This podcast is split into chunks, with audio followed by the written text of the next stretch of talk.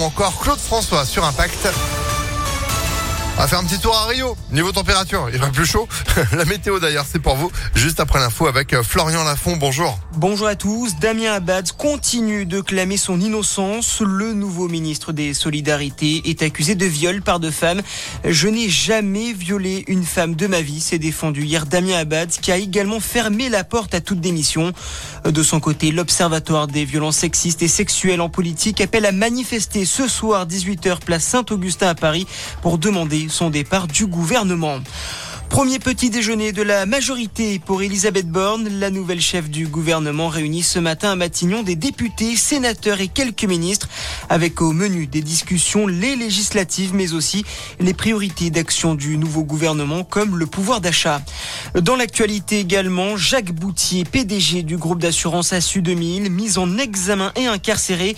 Cet homme d'affaires est accusé de viol sur mineur de plus de 15 ans et de traite d'êtres humains. Au total, six personnes sont mises en examen et placées en détention provisoire dans cette affaire.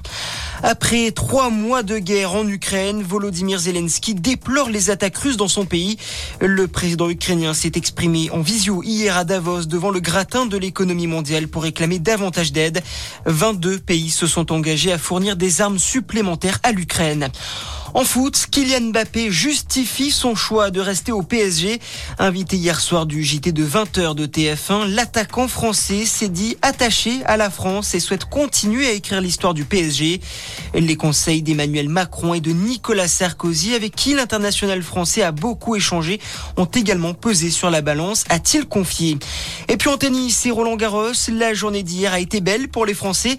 La jeune Diane Perry a réalisé l'exploit en battant la du titre Barbara Krejcikova.